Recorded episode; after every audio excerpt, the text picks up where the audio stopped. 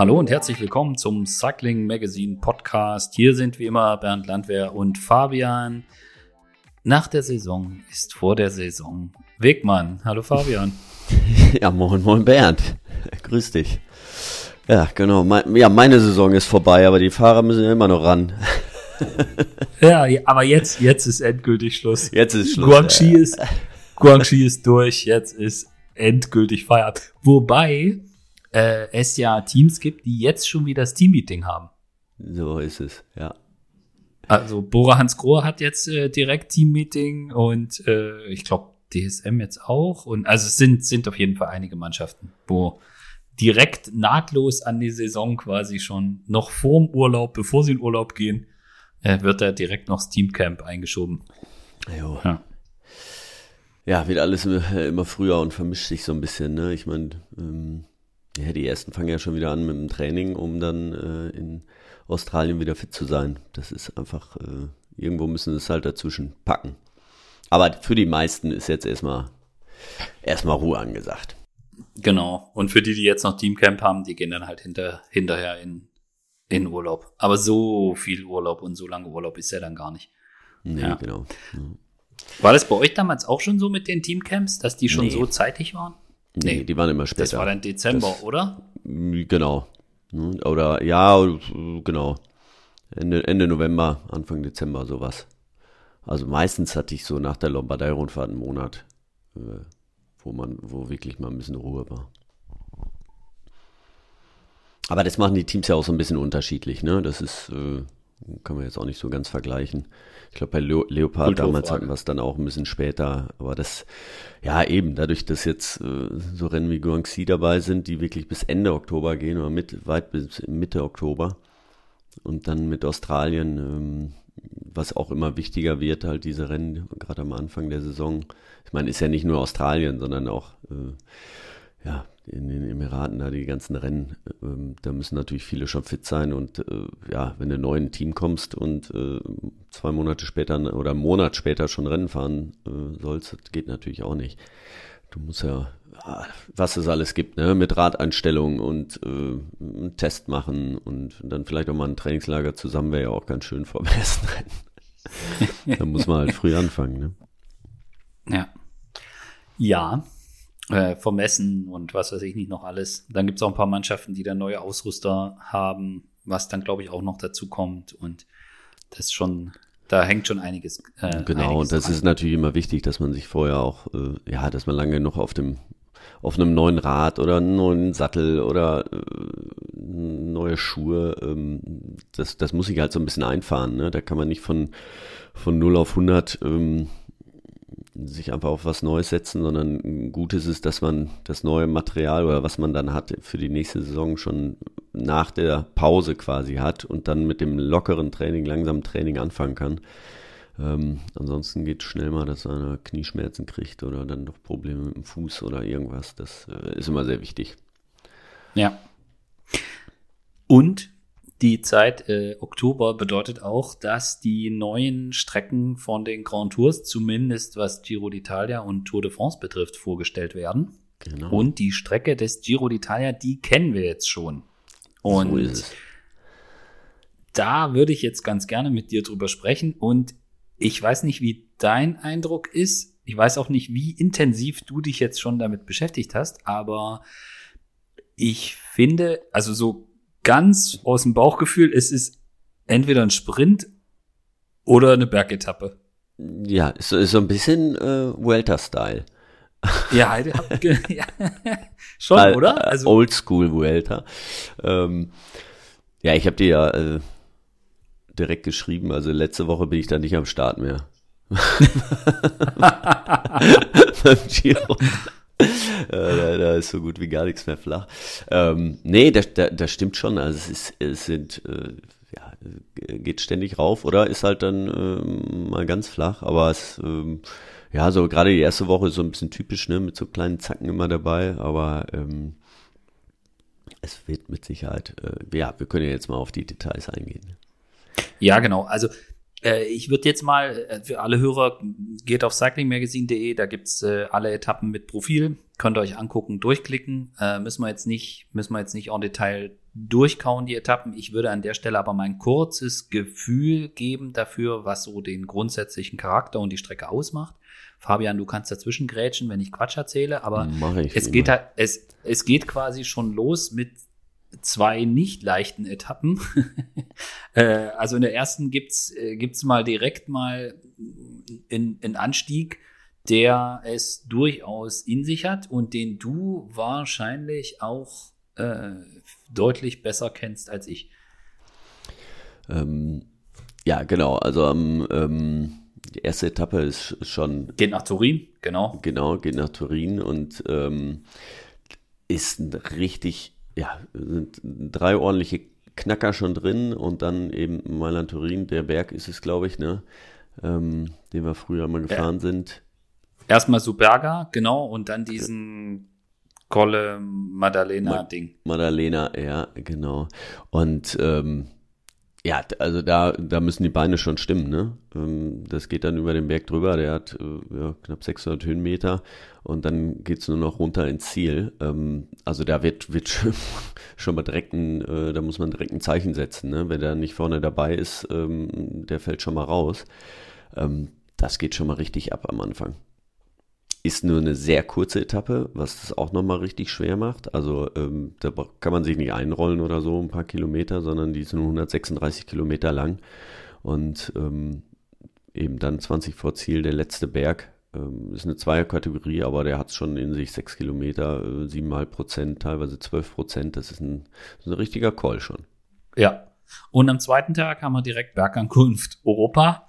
Äh, so. Ja, also warum wir jetzt da doch so ein bisschen ins Detail gehen, ist, weil da taucht sofort die Frage auf, wissen wir schon am zweiten Tag, wer die Favoriten für die Gesamtwertung sind? Äh, oder ist das so, dass du, dass du jetzt vermuten würdest, okay, ja, das ist, es sind zwar zwei schwere Etappen, aber da passiert jetzt noch nicht so viel, dass man, dass man jetzt wirklich da Abstände hat.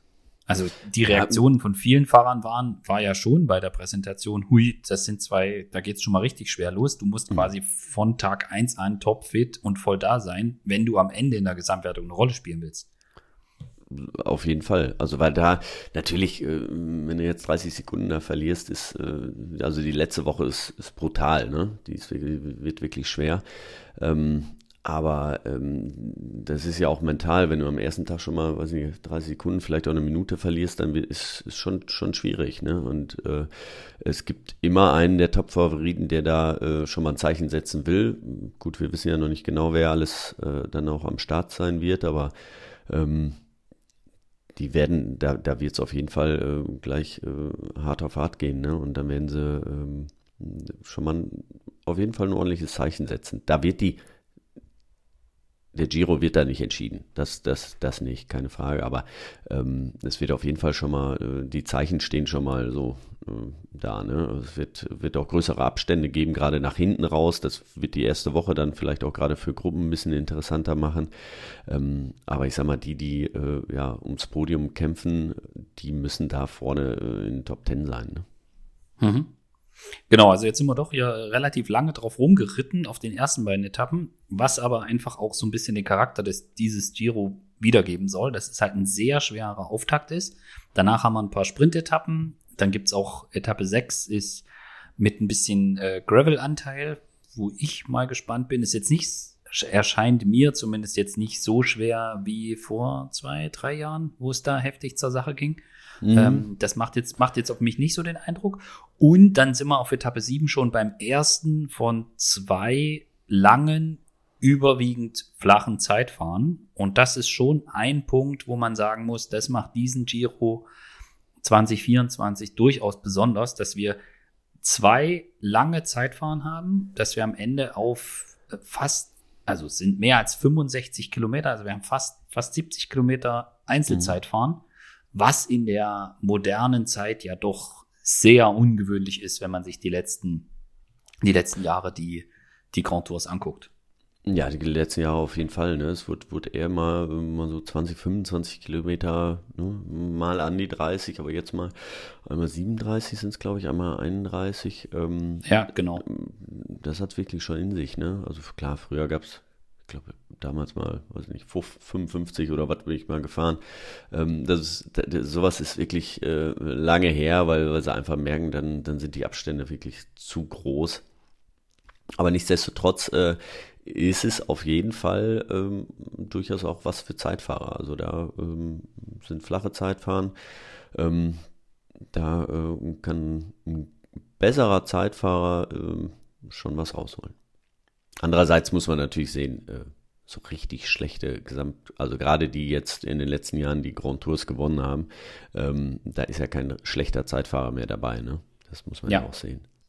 Also ein reiner genau. Kletterer äh, gewinnt auch keine Rundfahrt mehr. Genau. Also, um das jetzt hier mal, um den Charakter noch mal so ein bisschen einzufangen, also wir haben den schweren Start, dann haben wir, also in, am siebten Tag haben wir das, das erste von den zwei Zeitfahren. Die erste Woche endet dann mit, ja, einer Etappe 8, also erstes Zeitfahren auf Etappe 7, dann Etappe 8, da haben wir schon eine Bergankunft drin, Etappe 9 ist wieder flach und Etappe 10 haben wir die nächste Bergankunft drin, also die erste Woche endet mit äh, Etappe 10 schon auch durchaus schwer, auch eine lange Bergankunft äh, vor dem ersten Ruhetag. Und in Woche zwei haben wir erst ja drei flache, wellige Etappen, dann ja. das Zeitfahren und dann wird es richtig schwer. Äh, die 15. Etappe, also am Ende der zweiten Woche, die endet in Livigno. Genau, und, und Vorkula. Und das, das ist schon, also das finde ich ist schon eine richtig heftige Etappe.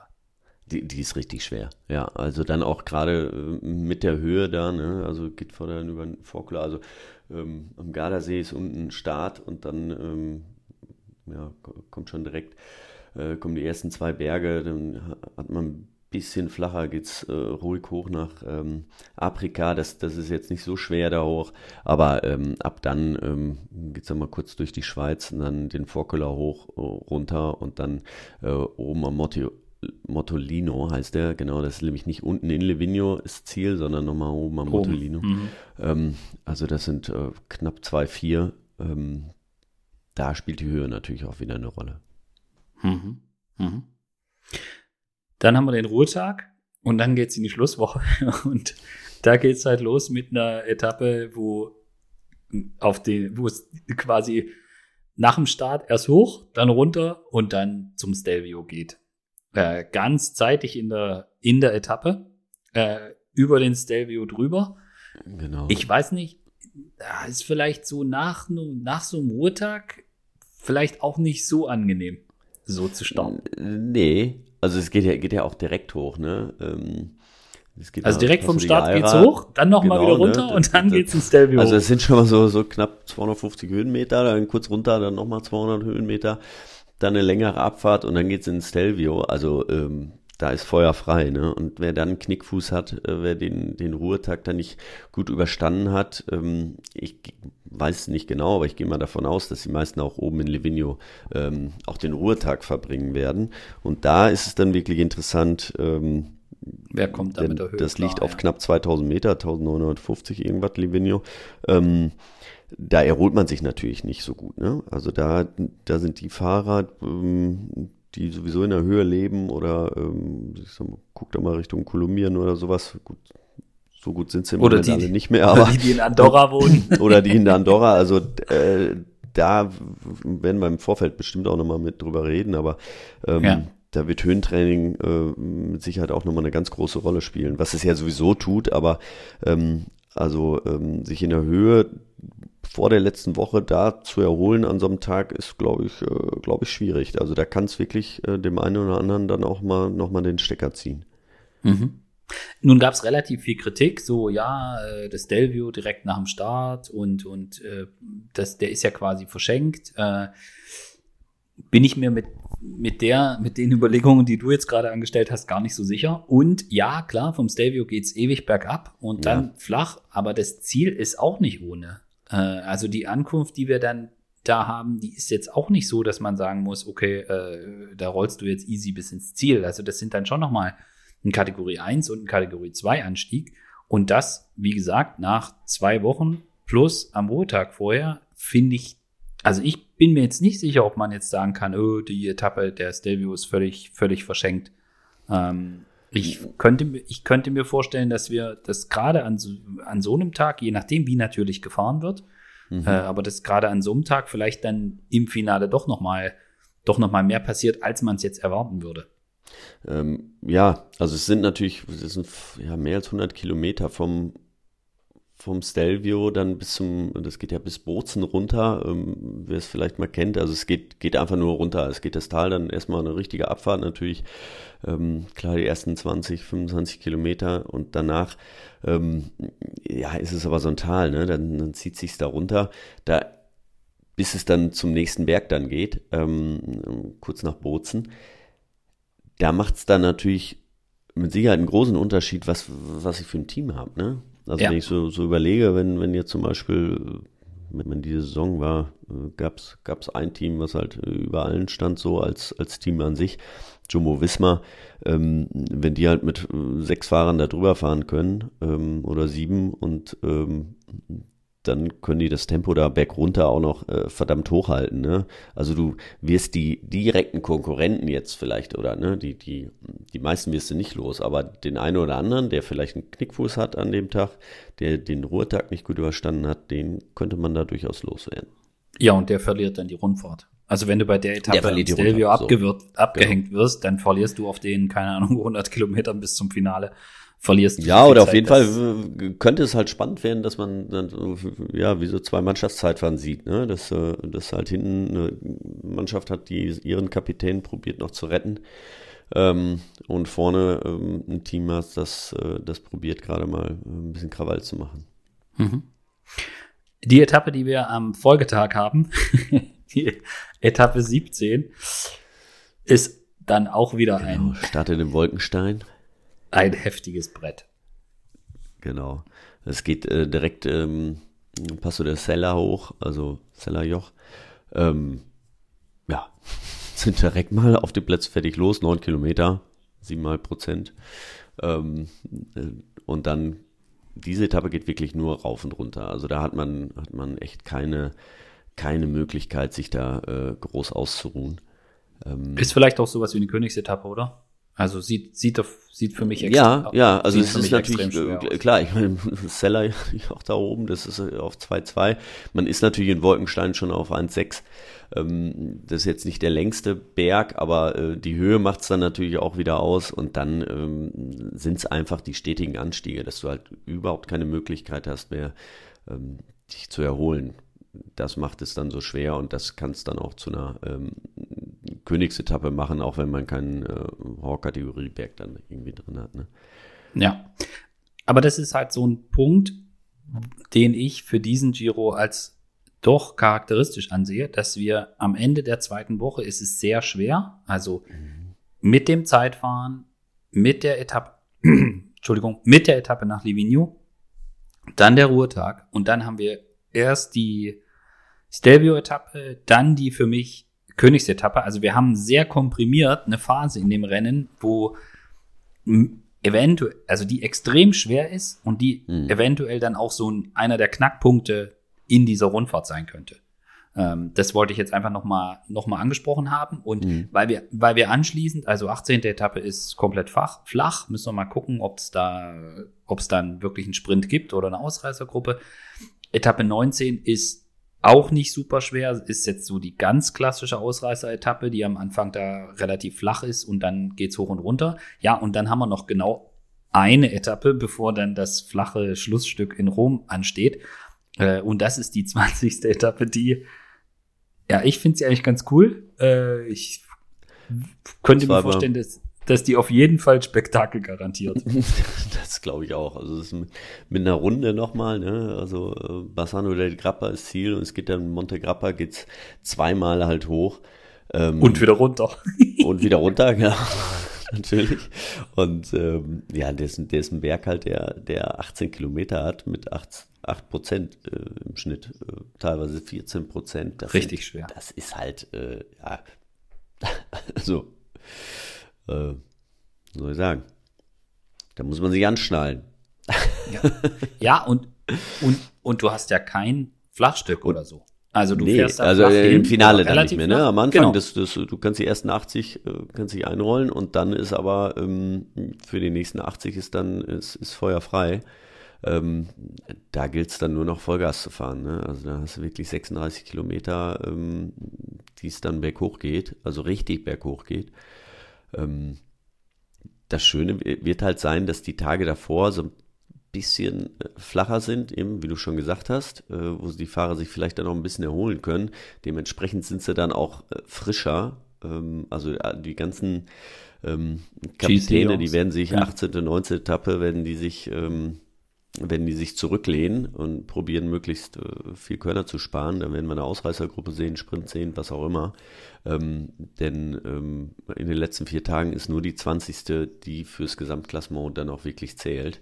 Und ähm, deswegen gibt es dann ein richtiges Feuerwerk auf den letzten 80 da. Ja. Schlussetappe, Rom, Sprint. So, was machen wir jetzt mit diesem? Ja, ja, ja, so sehen wir mal. Also- das haben sie ja auch wie bei der Vuelta. ja, das stimmt, also das jetzt stimmt. damit, damit höre ich jetzt auf mit sowas. ja, Habe ich das da stimmt. auch gesagt, gibt auf jeden Fall muss- einen Sprint, ja. Da muss man sich, da muss man sich heutzutage zurückhalten, ja. Äh, aber äh, du, du hast. Glücklicherweise. Möglicherweise. Aber das ist ja nee, das glücklicherweise. Ich fand es ja auch super, so. super spannend. Ne? Um Äh, mal Das definitiv. Also es war, glaube ich, eine der spannendsten Schlussetappen der Vuelta, die es Ja. je gegeben hat. Ja, Und, auch grundsätzlich. Ich glaube, ich, ja, gut, Zeitfahren bei Tour de France waren es an und dazu mal äh, Laurent Fignon oder so, aber Äh, ja, das, ja, das stimmt. Ne? Nee, schon mega. Ich meine, selbst beim, selbst bei den Giro d'Italias, wo es ein Zeitfahren zum Ende gab, war es, abgesehen das Jahr, wo hier äh, hm, ja, heißt ja da, stimmt. Auch. Da war es jetzt Aber, noch mal richtig. Aber ansonsten so und dies Jahr war halt richtig. Also ich ich fand's auch mega geil. Aber gut. Ja. Äh, ja, was macht man jetzt hier mit diesem Giro d'Italia? Also es geht extrem schwer los. Dann haben wir entweder Sprint oder Berg. Ja, wir haben zwei lange Zeitfahren und wir haben dieses ja um das zwei, also Ende erste Woche schwer und dann haben wir noch mal Ende zweite Woche, Anfang dritte Woche schwer und dann haben wir noch mal diese Monster Monte Grappa vorletzte Etappe. Hm. Äh, Kannst du da irgendwie erkennen, was jetzt die Idee des Veranstalters war, wo sie gesagt haben, ey, komm, wir wollen jetzt hier, äh, die ganze Welt redet drüber, dass jetzt irgendwie äh, Wingegaard, Roglic, über Roglic reden wir dann auch noch, Wingegaard, Roglic, äh, Evenepoel und, und Pogacar sich bei der Tour de France duellieren. Wir bauen jetzt hier ein Parcours, dass wir keine Ahnung, was machen. Also erkennst du da irgendwas? Ist, liest du da irgendwas raus aus diesem, so wie das Ding jetzt orchestriert ist? Ja, also sie, sie wollen es äh, klar von Anfang an spannend machen. Ähm, vielleicht hängt es auch dran, ich meine, es war bei äh, dies Jahr bei der Tour auch, äh, hat ja auch sehr gut funktioniert. War, ähm, waren ja auch die ersten, ersten ähm, zwei Etappen oder sogar drei ähm, relativ schwer und hat es trotzdem direkt von Anfang an spannend gemacht. Also, Mhm. dass es nicht sich so langsam eintrudelt, sondern dass das direkt von Anfang an losgeht. Ja. Ähm, nur dann müssen die natürlich irgendwann mal rausnehmen. Man kann ja nicht jeden Tag äh, nur Berge fahren und äh, heißt ja auch Giro d'Italia. Also sie wollen ja auch ein bisschen vom, f- aus Italien zeigen. Ich meine, ähm, die haben schon fast überall in Italien die Möglichkeit, äh, berghoch und bergunter zu fahren. Aber trotzdem haben sie ein paar flache Stücke reingemacht, um natürlich auch ein paar Sprinter mit reinzuholen. Ne? Und dann ähm, äh, wollen sie, also ist, ist eher ein Kurs für ähm, bergfeste Zeitfahrer so, ne? Also Mhm, die, das mhm. Zeitfahren darf man nicht ganz aus dem, aus dem Auge lassen. Ähm, ne, sind 70 Kilometer fast. Ähm, wollen sie natürlich, ähm, ja, vielleicht auch wieder so ein, so ein Evenepoel mit Locken. Ähm, ob das funktioniert, bin ich mal gespannt. Mhm.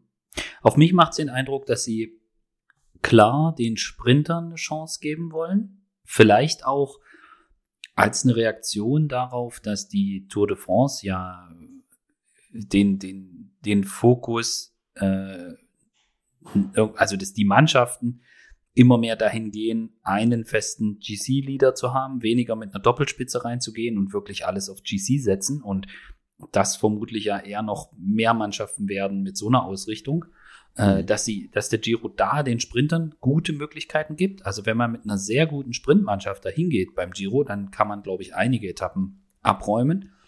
Und das, was du sagst, ja, also mit diesem eine Chance geben für gute Zeitfahrer, also für einen Remco ist das wirklich ein echt guter Parcours. Auch für einen Primoz Roglic wäre das, wäre das ein ganz guter Parcours. Der, ja, super, und, ja. und da reden wir gleich nochmal drüber. Also für, für einen Roglic wäre das eigentlich mega geil. Ähm, aber das ist, das ist tatsächlich so, dass man, dass ich finde, es macht den Giro total ausgewogen und ich glaube auch, dass die, beiden Bergankünfte, die wir am Ende der ersten Woche haben, dass die nicht solche Abstände produzieren werden, dass man in die Schlusswoche schon reingeht und sagt, okay, äh, der Drops ist gelutscht. Also ich glaube, dass dieser Giro-Parcours dadurch, dass die beiden langen Zeitfahren eher so den Zeitfahrern entgegenkommen und die Kletterer dann allerdings in der Schlusswoche sehr, sehr gute Möglichkeiten bekommen. Ich könnte mir vorstellen, dass es ein, dass so, dass es so ein Hin und Her gibt im Kampf um mhm. Rosa. Und äh, das das könnte für, aus meiner Sicht könnten das so die Gedankengänge der, der Organisation sein. Aber eins ist auch klar, also diese 20. Etappe mit dem Monte Grappa, also egal wer da Rosa vorher anhat, wenn du da einen schlechten Tag hast, dann war's das. Also dann musst du schon mit zehn Minuten Vorsprung ins Rennen gehen. Wenn du da auf bist, äh, dann, dann ist Feierabend. Aber ich, ich muss sagen, mir fehlt tatsächlich, also über diese Stelvio-Etappe, dass man jetzt sagt, ja, schade, dass das Stelvio da nicht irgendwie kurz vor Ziel ist oder so, oder vielleicht sogar wieder mal eine Bergankunft im Stelvio, wäre auf jeden Fall was. Ja, es fehlt auch ein Mortirolo, wenn man jetzt so diskutieren möchte, also so ganz ikonisch. Mhm. Ähm, aber das, mich stört das alles nicht. Ich vermisse so ein bisschen diese, ja, diese, diese, diese welligen Etappen, wo es mhm. nie, wo es nie flach ist, weißt du, wo es immer hoch und runter geht, wo dann irgendwie Früher war es dann irgendwie Astana, die der Meinung waren, wir fahren jetzt hier mal wie so ein Moped, ja, so. Ja, und, irgendwo bei Cesenatico oder im Hinterland. Ja, genau, weißt du, wo du so, und im, im Höhenprofil taucht irgendwie, steht eine Zahl, ja, und wenn du dann am Ende auf deinen Fahrradcomputer schaust, dann siehst du, okay, nee, das war jetzt hier doch eine Bergetappe. Also äh, wirklich, wirklich so diese, ja, das war ja so 2000er war das ja schon irgendwie so ein bisschen typisch Giro, dass es eben so zwei, drei solche Etappen gab, die dann manchmal auch noch durch Regen äh, mhm. zusätzlich geprägt worden sind und wo es äh, nicht jetzt so die Monsterberge hoch und runter, aber halt so, so eine so eine Sägezahnblattprofil und einfach nie Pause und dann eskaliert es komplett und aus dem Rennen heraus entsteht eine Dramatik. So etwas sehe ich jetzt auf den ersten Blick und auch auf den zweiten Blick sehe ich das jetzt nicht, sondern es ist halt klar, okay, entweder wir haben Sprint oder wir haben so eine, klar gibt es auch Ausreißeretappen, aber so im Kern ist es entweder Sprint oder Berg. Und das, so dieses dazwischen, mhm. wo man jetzt vielleicht nicht so genau weiß, was passiert denn jetzt da, ja, das, das fehlt maximal mir so die sechste Etappe mit dem Gravel, ne? So, mit dem Gravel, ähm, genau. Genau, wo man das sagen kann, ja. Ähm, ja, äh, das stimmt schon, aber vielleicht haben sie es genau deswegen gemacht, weil es ähm, ist es dann ein bisschen einfacher auszurechnen für die Teams, ne? Mhm. Ähm, und das ist ja so ein bisschen das, was äh, ja gerade die großen Teams ja alle wollen, ne? Also gerade so Jumbo Visma, die äh, wissen jede Strecke, wissen, äh, wo man vorne fahren muss und äh, kennen dann jedes Detail. Ähm, würden sie auch kennen, wenn es wenn's, äh, eben wenn's wenn's diese Etappen sind, die du gerade angesprochen hast, wo es nur rauf und runter, rechts, links geht. Aber ähm, da kann natürlich immer mal ein bisschen mehr passieren, was für Stürze angeht, äh, Wetterkapriolen oder sowas. Ähm, vielleicht wollen sie da auch den Teams, diesen großen Teams so ein bisschen entgegenkommen, ähm, damit sie da besser planen können. Das könnte durchaus auch sein. Mhm. Was man auf jeden Fall sagen muss, es gibt einige Etappen, wo sich bergfeste Ausreißer Chancen machen können auf einen Etappensieg. Also wenn man eine starke, eine starke, jetzt keinen echten GC-Mann hat, aber starke, cleverer, äh, starke Kletterer hat äh, in, in, in der eigenen Mannschaft, dann kann man schon, wenn man jetzt mal davon ausgeht, dass nach Woche 1 des GC relativ klar dasteht, äh, kann man dann mit mit Fahrern, die jetzt nicht so weit in der Gesamtwertung vorn sind, kann man dann durchaus auch in den Bergen um Etappensiege fahren. wobei man natürlich auch sagen muss, wenn, wenn die Gesamtwertung relativ eng beieinander bleibt, äh, und das haben wir ja auch in der Vergangenheit gesehen, dann wird häufig dann auch extrem stark um, um die Etappensiege gefahren. Aber äh, ich glaube trotzdem, dass wenn man gute Kletterer hat, hat man eine gute Chance drauf, äh, auf Etappensieg gehen zu können. Zumindest ja. bei einigen Etappen. Ja. Klar, das auf jeden Fall. Also es wird ja so sein, dass ähm, eben vor den richtig den schwersten Etappen sind halt diese zwei langen Zeitfahren, ne? Und da werden äh, werden schon ein paar Abstände dann sein zu diesen zu den Kletterern auch und die müssen dann natürlich auch ähm, ja also fürs Gesamte, ne? Die müssen dann äh, voll auf Angriff gehen. Da da gibt's dann nichts mehr ähm, und auch die Zeitfahrer müssen einfach dranbleiben, ne? Die die es dann dann auch gut haben, äh, die es gut können. Ähm, Wendelpool darf keinen schlechten Tag haben. Ähm, wobei, da bin ich mal gespannt, ob er überhaupt fährt, auch wenn der Kurs ihm da vielleicht äh, entgegenkommt. Aber ähm, ich glaube schon, dass er jetzt so langsam auch mal die Tour fahren will. Da werden wir mal sehen, wie die dann aussieht. Äh, da sind wir in der Woche ein bisschen schlauer. Ähm, aber klar, für Ausreißer ist eigentlich beim Giro immer was dabei. Also es wird, äh, der Giro wird ja grundsätzlich schon ein bisschen anders gefahren als die Tour. Ähm, da ist eine Chance auf eine Ausreißergruppe immer wesentlich größer als bei der Tour.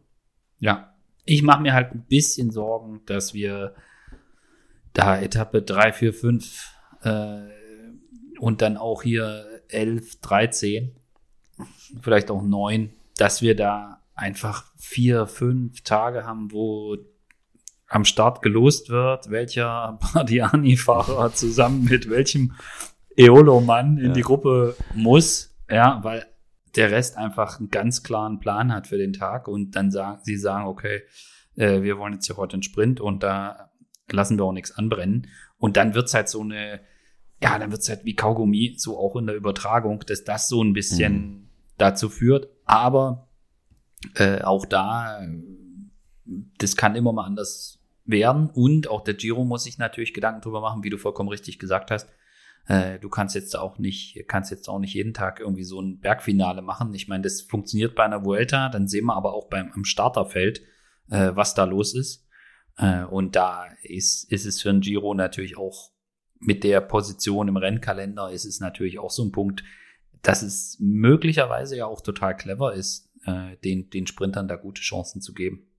Ähm, mal gucken, wie, wie, wie die Tour de France aussieht, weil wenn die möglicherweise auch noch so gestaltet ist, dass für die Sprinter gar nicht so viel Platz ist, dann könnte es eventuell sogar sein, dass der Giro für die Sprinter die interessantere Rundfahrt wird. Aber das ist, äh, das können wir diskutieren, wenn wir die, wenn wir, wenn wir die Tour de France Strecke kennen. Genau, ja. Ja, aber also so ganz äh, muss mal gucken. Wie gesagt, die eine, ne, die, die sechste Etappe mit dem Gravel, ähm, das kann doch auch eine Rolle spielen. Da, da wird es, glaube ich, keinen Sprint geben, auch wenn das nicht so wild ist. Ähm, das zieht sich immer auseinander. Ähm, das ist die sechste Etappe und dann nach Fano die, die zwölfte Etappe. Ähm, das kenne ich jetzt nicht so, aber das, das, äh, dem traue ich nee, da das sieht aus wie eine Ausreisegruppe. Äh, nee, das wird auch kein ne, Sprint. Das, aber, ne, das aber ist auch, so, auch nicht so witzig da. Mm.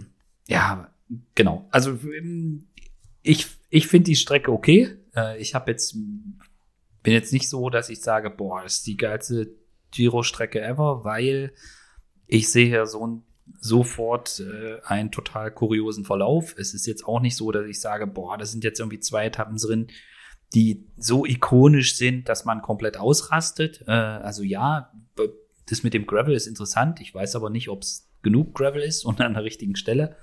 Und äh, ich meine, Etappe 20 könnte ein echt spektakuläres äh, ja, Vorfinale sein, aber ansonsten, ich finde es okay, aber es ist jetzt nicht, haut Könnte auch langweilig nicht. sein, wenn äh ja, wenn einer schon vier Minuten Vorsprung hat. oder, oder wenn, wenn, wenn drei gelbe Männer einfach nur vorne fahren. Ja, und dann kontrolliert es ja, Jumbo. nicht mehr. nee, drei sind es nicht, aber einer fehlt ja. Aber äh, nee, das könnte, das könnte tatsächlich dazu führen, dass das dann auch nicht, also ja, ich, es ist jetzt nicht so, dass ich nach der Präsentation der Strecke komplett durchgedreht bin. Ähm, manchmal verändert sich ja so eine Haltung zu so einem, zu so einer Grand Tour nochmal, wenn man, wenn man dann wirklich die Details kennt und wirklich die exakten Profile hat und so, aber jetzt so im ersten Blick ist es eine solide äh, Strecke, die aber halt so die Besonderheit aus den beiden Zeitfahren zieht und daraus, dass die ersten beiden Tage schon zu schwer sind. Äh, ansonsten haut es mich jetzt nicht so um. So, so würde ich das jetzt mal hier.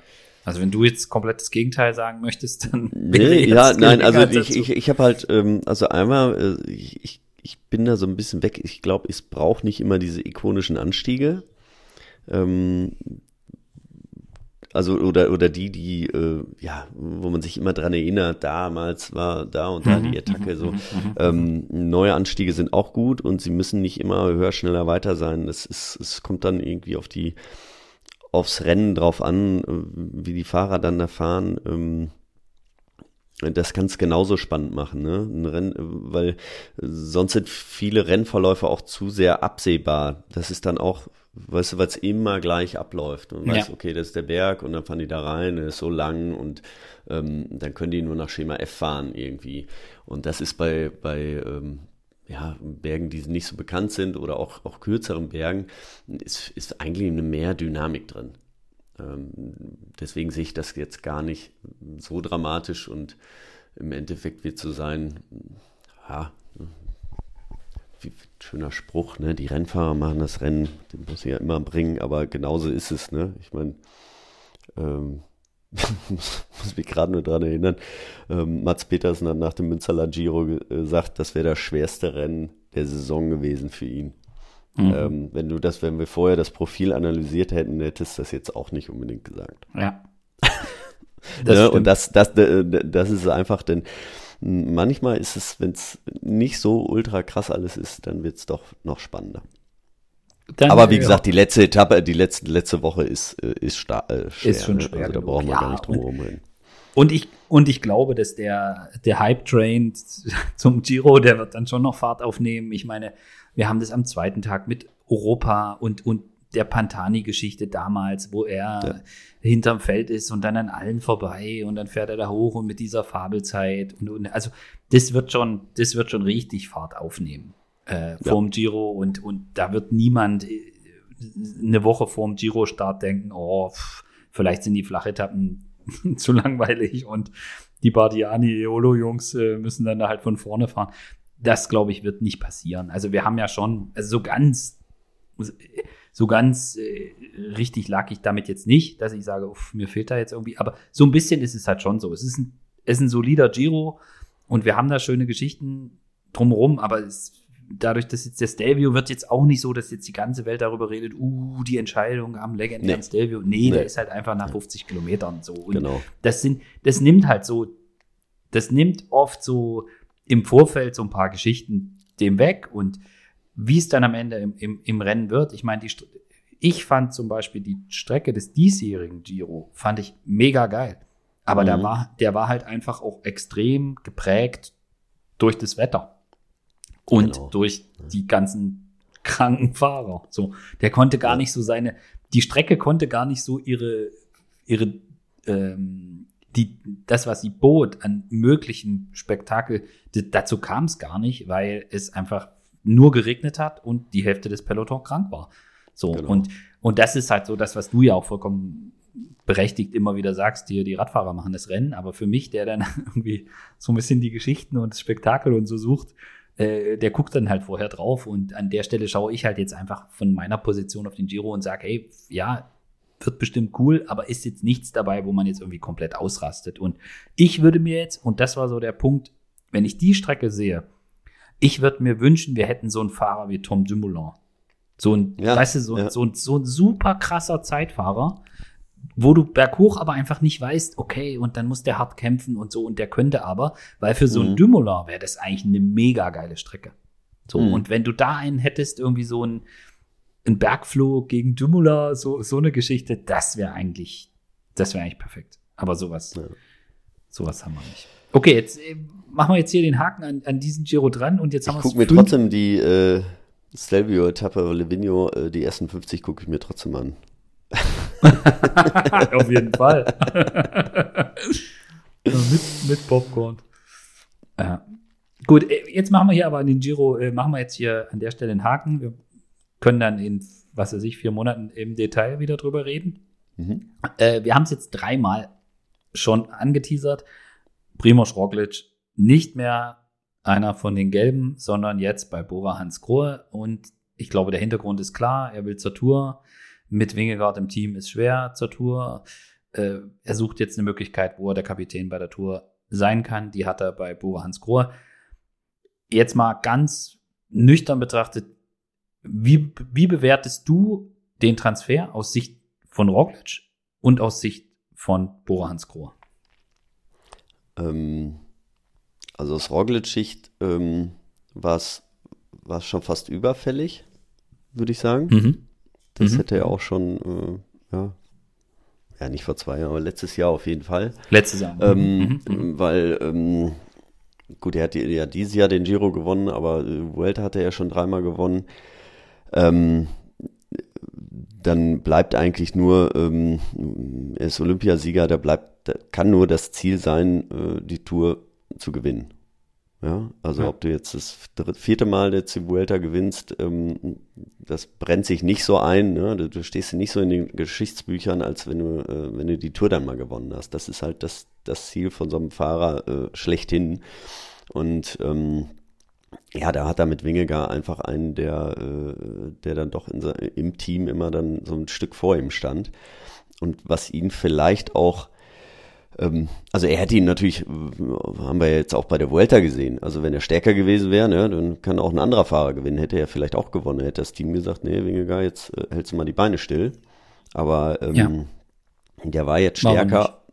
Ob, genau, ob, ob er jemals wieder stärker äh, sein kann, das bleibt mal dahingestellt. Aber ähm, in der jetzigen Phase auch seiner Karriere ähm, ja, muss er das einfach machen, um auch hinterher zu sagen, ich habe jetzt alles probiert und ich habe ein Team für mich gehabt und ähm, ja. wer reicht oder reicht es nicht. Und aus Sicht von Bora ähm, auf jeden Fall gut, denn ähm, die Fahrer, die sie jetzt haben, ähm, da ist keiner ein Garant für einen Grand Tour Sieg. Ja, aber ähm, mit Roglic haben sie jetzt schon einen, auch wenn es dann vielleicht bei der bei der Tour nicht funktioniert, dass sie dann nochmal, äh, vielleicht dann nochmal Volta in den Angriff nehmen können. Ne? Mhm. Also das Team, was Bora hat, ähm, je nachdem, wie sie dann, wie sie dann auch die Konstellation ist, ähm, wer dann ähm, ja vielleicht auch dann doch, doch mal zurücksteckt äh, von den anderen Fahrern, ähm, da sind sie ganz weit vorne mit dabei. Ne? Mhm. Also das denke ich auf jeden Fall auch.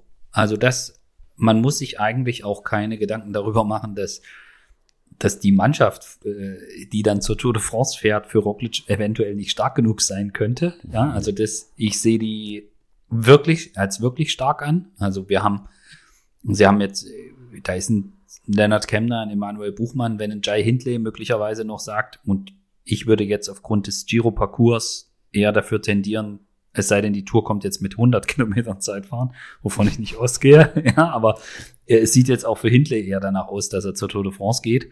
Äh, auch so von dem, wie so möglicherweise Strukturen in der Mannschaft sind, könnte man sich das vorstellen. Aber dann hast du einen Bob Jungels, der hoffentlich eine bessere Saison erwischt, als es in diesem Jahr war. Du hast eine Knattermaschine, Nico Denz, der im Flachen, im Wind einfach seinen Motor ausspielen kann. Du hast, äh, du hast da extrem starke Fahrer. Ich glaube auch. Brooks, der ist ich, ja auch. Äh, sind wir mal gespannt.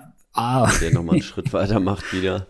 Ja, und ob der jetzt so der geborene Helfer ist, das weiß ich nicht, aber man kann auf jeden Fall, du kannst auf jeden Fall eine, eine Tour de France Mannschaft dorthin stellen, die vielleicht nicht so stark ist wie Jumbo Visma, aber die auf jeden Fall für jedes Terrain Roglic die Möglichkeit gibt, mit den allerbesten mitzuhalten. Das halte ich absolut für möglich. Und wenn man jetzt mal sagt, okay, hier, du, du hast ja Daniel Felipe Martinez noch, wenn der funktioniert, du weißt auch nicht, ob jetzt vielleicht ein Higita tatsächlich noch mal in die Spur findet.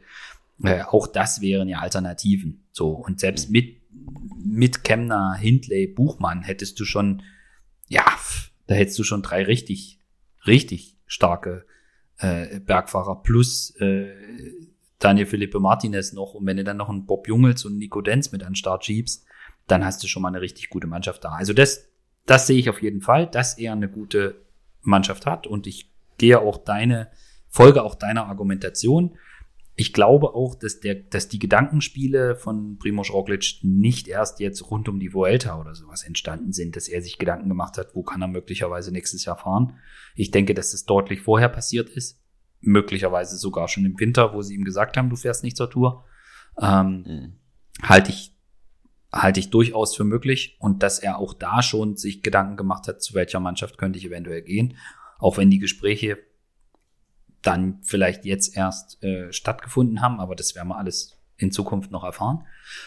Aus Teamsicht bin ich mir nicht so sicher, ob das tatsächlich so ein guter Transfer war. Und zwar, also ich sehe mehrere, also ja, sie, ich folge dir, sie haben jetzt einen Fahrer, der tatsächlich die Chance hat, die Tour de France zu gewinnen. Und sie haben einen Fahrer, der eigentlich immer liefert. Also wenn der gesund ist, wenn der Form hat, genau. der liefert. Du hast, du kannst auch zu jeder Grand Tour hinfahren und musst dir eigentlich keine Gedanken drum machen, dass jetzt irgendwie dir eine Nico Denz den Arsch rettet beim Giro d'Italia, äh, sondern wenn du Roglic dabei hast, der gewinnt mindestens immer eine Etappe. Der ist mhm. durch seine Charakteristik ist es, der Typ ist einfach eine Bank. Und selbst wenn der am wenn Ende. Wenn er auf dem Rad bleibt, genau. Wenn er auf dem Rad bleibt, wenn er gesund bleibt. Das ist die Voraussetzung. Aber wenn das passiert, dann gewinnt er immer irgendwo eine Etappe, weil er einfach extrem endschnell ist und äh, einer der besten Bergfahrer und Zeitfahrer und überhaupt Fahrer, die es momentan gibt. Und äh, das, da gehe ich voll mit. Also so jemanden zu holen. Ich glaube auch, dass der extrem professionell arbeitet.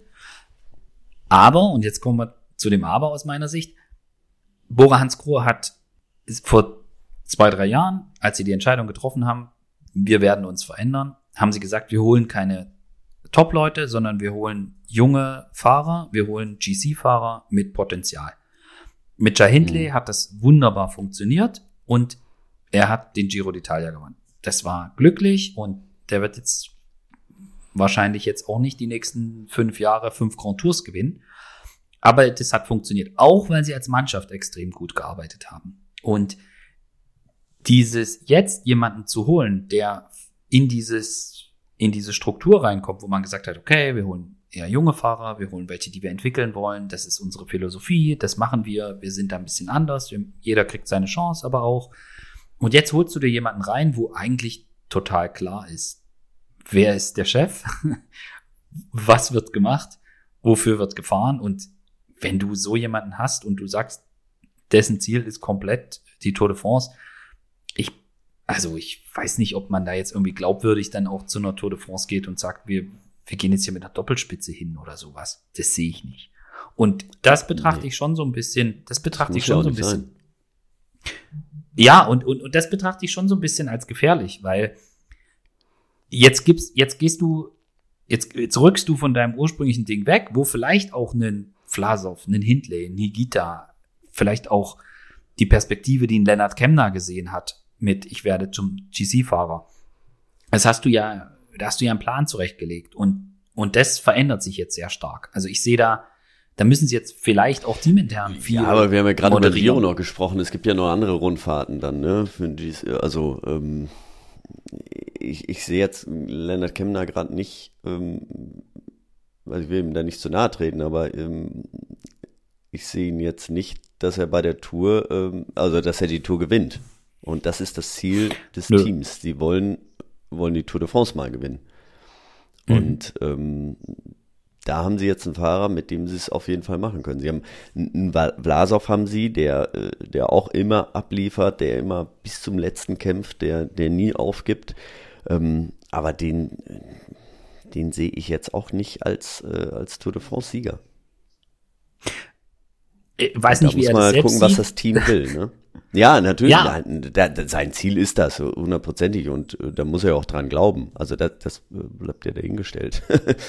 äh, und und ähm, manchmal äh, passieren ja auch Dinge, auch in Grand Tours, ja. Und du, ähm, dass das Jumbo nächstes Jahr nochmal so ein Jahr hat wie dieses Jahr. Also eigentlich können die ja fast nur verlieren, weil ich glaube nicht, dass sie drei Grand Tours gewinnen werden. Das, das kannst du ja kaum toppen. Also toppen kannst du sowieso nicht. Du kannst maximal wiederholen und ähm, also da, das wird ja ganz schwierig, ne? Aber die Dynamik, die dann in so einer Mannschaft eintritt, also ich vermute. Ja gut, da, da, das ist natürlich, da, das hängt dann auch von der sportlichen Leitung und von der, von richtig. Der, ne, also ab, wie wie die Fahrer untereinander das hinkriegen und wie die äh, Teamleitung kommuniziert, das mit den Fahrern kommuniziert und Richtig. wie es denen gelingt, das Team zusammenzuschweißen. Das ist das. Genau, und das ist, und da sehe ich, und da, das ist, du hast jetzt wunderbar mein ewiges Gequatsche äh, wunderbar auf den Punkt gebracht, und da sehe ich, und da sehe ich durchaus die Gefahr, dass das nicht gelingt. Zum einen, also der Traum von Emu, nochmal irgendwo ein GC-Kapitän zu sein, das Thema ist durch. So. Äh, ja. Das sehe ich nicht. Also da müsste er jetzt plötzlich im Winter anfangen zu fliegen, was ich nicht glaube. Wie er damit klarkommt, hat nächstes Jahr Vertragsjahr. Mal abwarten. So. In Alex Vlasov sehe ich auch nicht als den geborenen zweiten Mann in einer Mannschaft und schon gar nicht irgendwie mit Roglic. Also, weiß nicht, ich sehe den, ich kann mir das nicht vorstellen, dass die beiden so einen Draht zusammenfinden, dass die kein Wort miteinander reden, aber beide jeweils äh, Co-Kapitäne sein können, so dass trotzdem zur Not alles dem untergeordnet wird, der Mannschaft und dem Erfolg, das sehe ich nicht. Also aus meinem Bauchgefühl her würde ich lieber Vlasov zum Giro schicken und, und, und wird lieber Hindley mitnehmen zur Tour.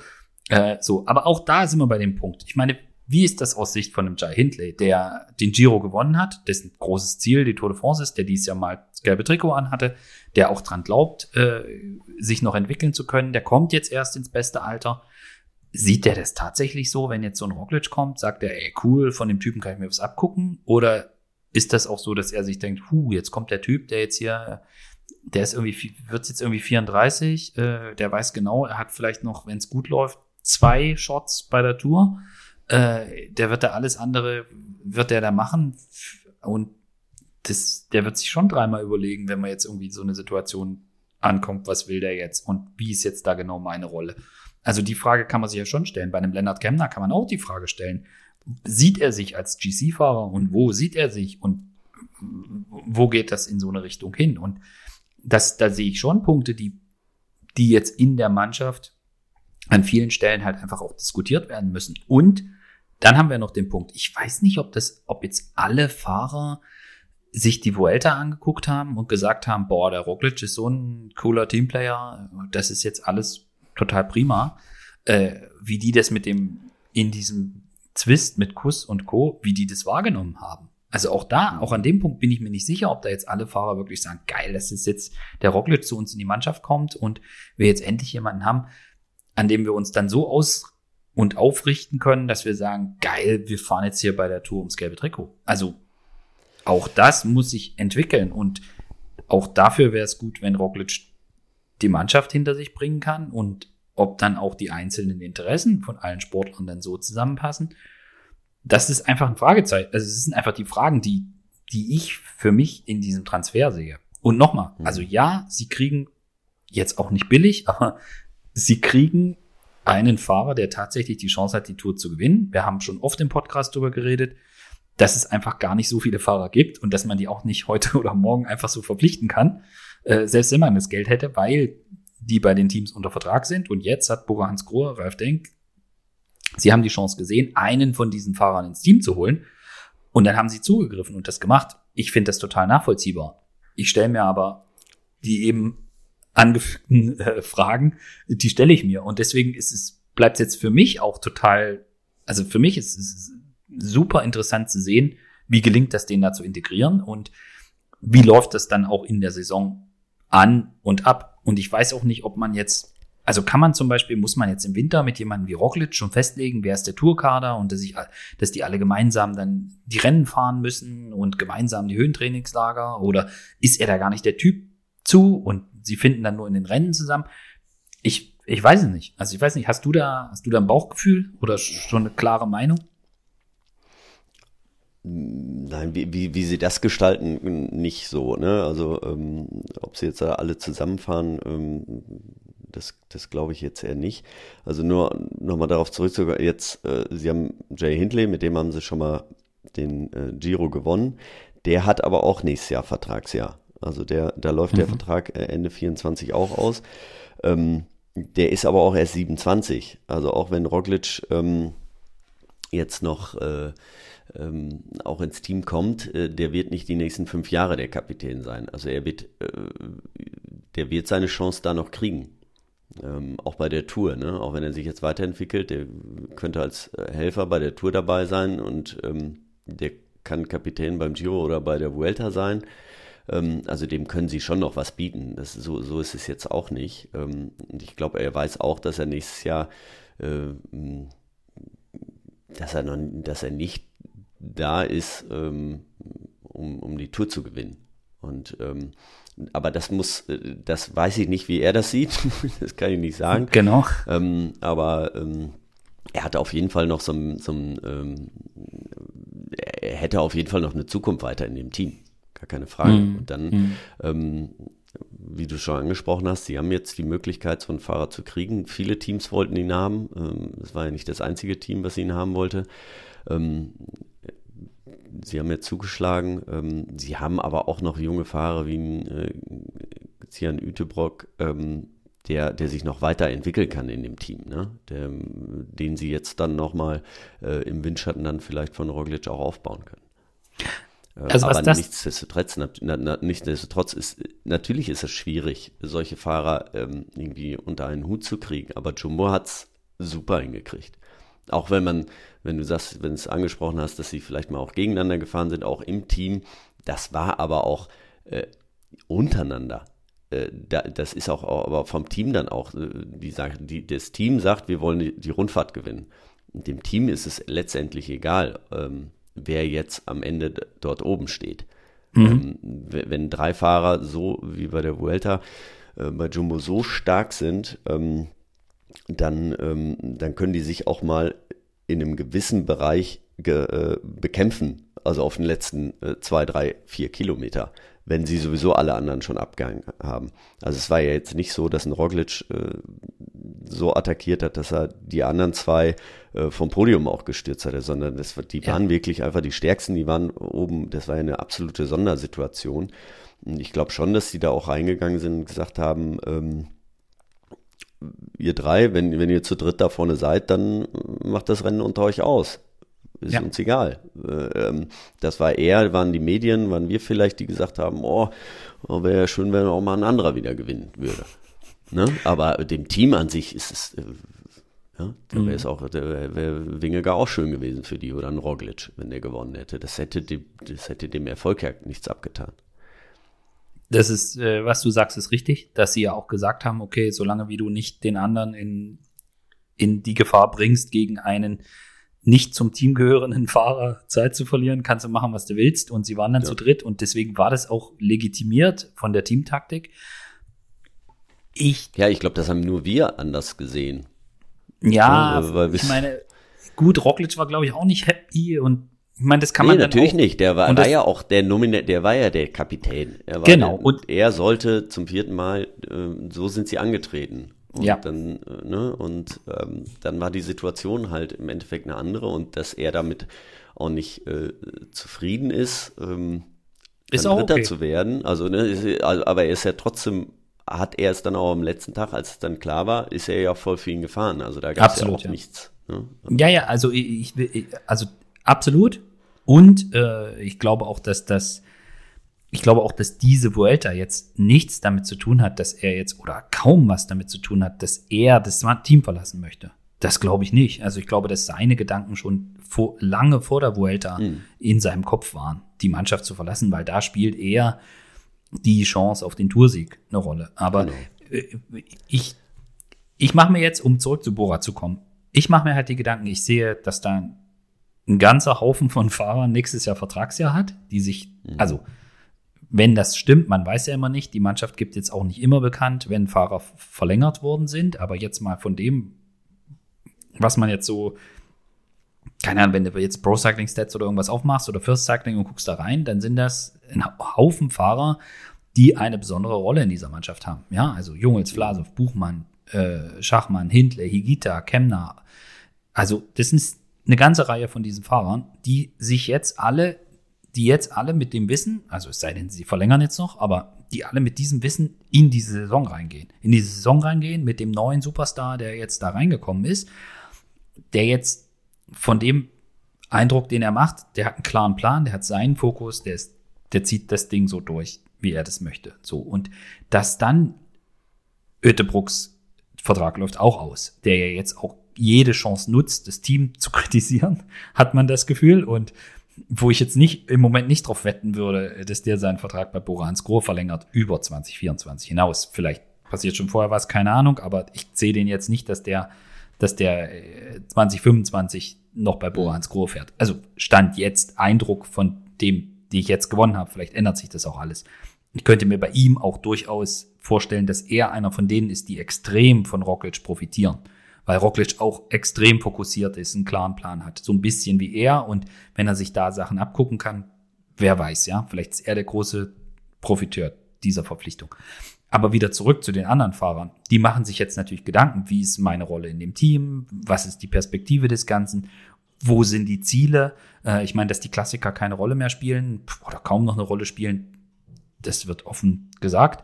Ähm, aber jeder oder viele von den Sportlern haben ja auch eigene Ambitionen und Ziele und Dinge, wo sie wollen. Und deswegen sehe ich diese Verpflichtung durchaus, also der Kommunikationsaufwand ist da da und sie müssen halt auch jetzt da eine Mannschaft drumherum formen. Sie müssen da eine, sie müssen gucken, wie sie das, wie sie das hinbekommen. Ansonsten ja, also wenn, wenn da drei, vier von denen, die jetzt da vielleicht auch einen auslaufenden Vertrag haben, irgendwie, boah, nee, also jetzt da, so wie sich das gerade entwickelt, sehe ich eigentlich nicht. Und dann kann auch so schnell so eine Dynamik entstehen, die dann, die dann das Team so ein bisschen auseinandertreibt. Und darin sehe ich so ein bisschen die Gefahr. Also nicht, dass ich jetzt sage, das wird passieren, aber ich könnte mir vorstellen, äh, dass, dass solche Dinge passieren könnten. Und das ist der Punkt, warum ich jetzt nicht sage, boah, pff, beste Verpflichtung ever. So. Grund insgesamt betrachtet. Weiß nicht, oder siehst du da keine, ich meine, du hast solche Situationen als Fahrer erlebt. Äh, da kamen große Leute zu dir in die Mannschaft und es gingen große Leute aus der Mannschaft und ein bisschen gehört das auch zum Sport dazu. Aber äh, sagst du, nee, Bernd, deine Gedanken sind völlig falsch. Äh, alle sehen ihn nee, jetzt, da kommt jetzt wieder? Da, oder? Das, das nicht, aber es, also natürlich ist es immer eine gewisse Gefahr, aber es ist auch immer eine, eine Chance. Ich meine, der ist jetzt so lange bei äh, Jumbo gefahren, ähm, der hat viele Erfahrungen gesammelt, der kann vielleicht auch viel neue Sachen mit reinbringen, was so ein Team auch nochmal wieder äh, nach vorne bringen kann. Es kommt mhm. natürlich immer darauf an, wie das, er das weiter vermitteln kann, mhm. ähm, wie das Team das auch auffasst und ähm, aber nichtsdestotrotz kann das, kann das schon auch für ein gesamtes Team auch nochmal so ein ähm, ähm, ein Booster. Doch nochmal Rücken, einen Booster geben. Also, ähm, weil sie wissen, okay, das ist einer, der hat schon echt ganz oft abgeliefert. Und mhm. ähm, für den ähm, setze ich dann auch meine Ambitionen zurück, äh, weil ich weiß, wenn, wenn ich den da vorne reinbringe, dann liefert er auch ab. Also das, äh, das ist auch schon immer sehr wichtig, ne? Also dass ich, äh, das ist immer was anderes, wenn ich einen Kapitän habe, bei dem ich weiß, okay, der wenn es jetzt gut läuft, wird der Fünfter. Ja. Nee, aber wenn er gut läuft, dann, dann wird der Fünfter. Ähm, das, das ist was anderes als äh, wenn du weißt, der wenn ich weiß, ist, wenn es gut läuft, dann, dann können wir hier was ganz Großes erreichen.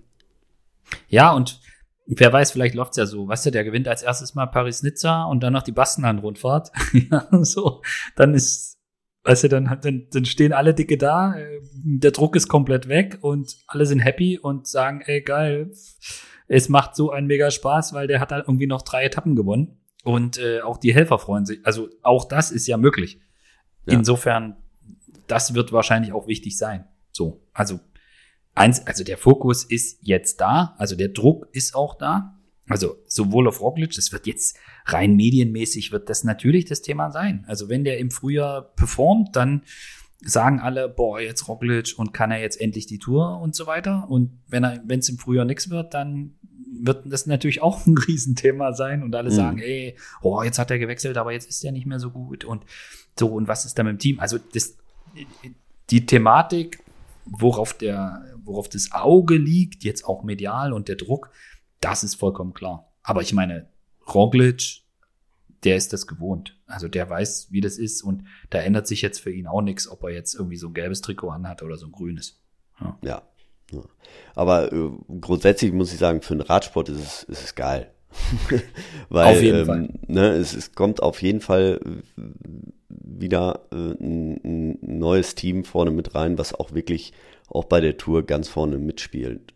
Absolut. Spielen wird. Ja, und äh, es wird ähm, es ist einfach gut, dass sich das so ein bisschen äh, aufsplittet und dass nicht ein Team so nur die Besten da oben hat. Ich meine, immer ähm, UAE gibt es ja auch noch, die so viele gute Fahrer haben, die es aber auch äh, ja, hingekriegt haben, klar, mit dem einen Superman, äh, da geht auch keiner dran vorbei, bis jetzt nicht, aber ähm, es ist einfach schön, dass sich, dass sich das so ein bisschen aufteilt. Ne? Also, absolut, ähm, absolut. Dass, ich bin, dass es in der Breite, ge Breite geht.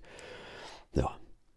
Also ich wünsche mir auch total, dass äh, Roglic, Wingegaard, äh, Pogacar, Remco, äh, dass die alle in, in, in Topform bei der Tour de France genau. am, Sta am Start stehen. Ja, also das ist, ja. das wünsche ich mir total. Also das wäre, das wäre großartig. Und ähm, da, das, da gebe ich dir 100% recht. Und das ist eigentlich auch so ein bisschen die, ja, warum man sich durchaus freuen kann. Wie gesagt, aus Fanperspektive total klar, aus auch aus Fahrerperspektive total klar, aber aus Teamperspektive in meinen Augen auch super, auch mega geil, dass sie die Chance kriegen, aber da müssen sie halt, also A, müssen sie zwei Schritte vorwärts machen, um aufzuholen zu Jumbo, ja, ähm, das steht, glaube ich, außer Frage.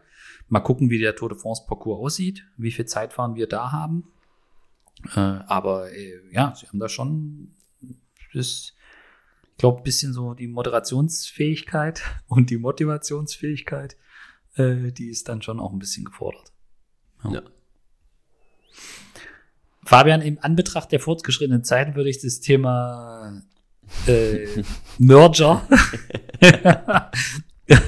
streichen ja, und sagen, es gibt, es gibt keinen genau. fertig. Äh, es, es gibt nichts und ähm, naja, aber es hat ja trotzdem auch, es hat ja auch da Jetzt fang nicht an, beigetragen, dass, da, da, da, nein, ganz kurz und dass, dass Roglic halt äh, gegangen ist, ja, also ja. Ähm, das glaube ich nicht. Das glaube ich nicht. Das glaube ich ja, tatsächlich nee, nee, ich glaub, Ja, das glaube ich schon ein bisschen, weil ähm, also ähm, das bringt natürlich, also das hat auf jeden Fall nochmal das, das letzte, du, wie du gesagt hast, klar, er hat sich mit Sicherheit vorher Gedanken gemacht, aber ähm, es wäre ja auch nicht, selbst wenn es zusammengekommen wäre, wäre es nicht das Team gewesen, wo alle äh, Topfahrer geblieben wären. Das hätte ja. dann nochmal richtig geraschelt, ja. Ne, Venepool wäre niemals, nie im Leben da gefahren. Also, ähm, ne, das, äh, die wären ja nie, nie zu dritt da alle, äh, alle, alle drei bei, äh, bei Jumbo gefahren. Nee. Es hätte dann vielleicht nochmal einen Wechsel dann auch zu Ineos gegeben oder sowas, dass, dass da vielleicht nochmal, dass die nochmal einen, äh, einen mega Top-Fahrer dann haben mit, mit dem Wernepool. Der wäre vielleicht dahin gegangen. Ähm, hätte wenn und aber, äh, keine Ahnung. Aber ich finde es ich find's für den Radsport ist es großartig, dass sie nicht zusammengegangen sind. Das lasse ich jetzt so stehen, da sage ich jetzt nichts zu. sonst sonst, äh, sonst fange ich wieder an, hier die ganze Geschichte nochmal aufzurollen. Nee, äh, gibt kein Merger, ja, müssen wir nicht drüber reden. Äh, und bleibt spannend. Äh, genau. Du bist äh, in Paris nächste Woche zur Streckenpräsentation? Genau. Ja, ich Sehr gut. Und dann äh, wissen wir ja auch schon ein bisschen mehr, ob es dann vielleicht doch 120 Kilometer Zeitfahren in der Tour gibt oder nicht. Genau. Du kannst dann die, die Eindrücke von vor Ort äh, von vor Ort kannst du dann hier wiedergeben. Sehr das gut. mache ich sehr gerne.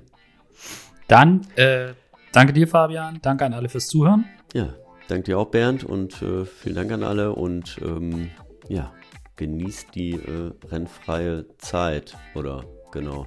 Nee, genießen kann man es ja kaum. Setzt euch selber mal aufs Rad. Oh, ich kann das schon.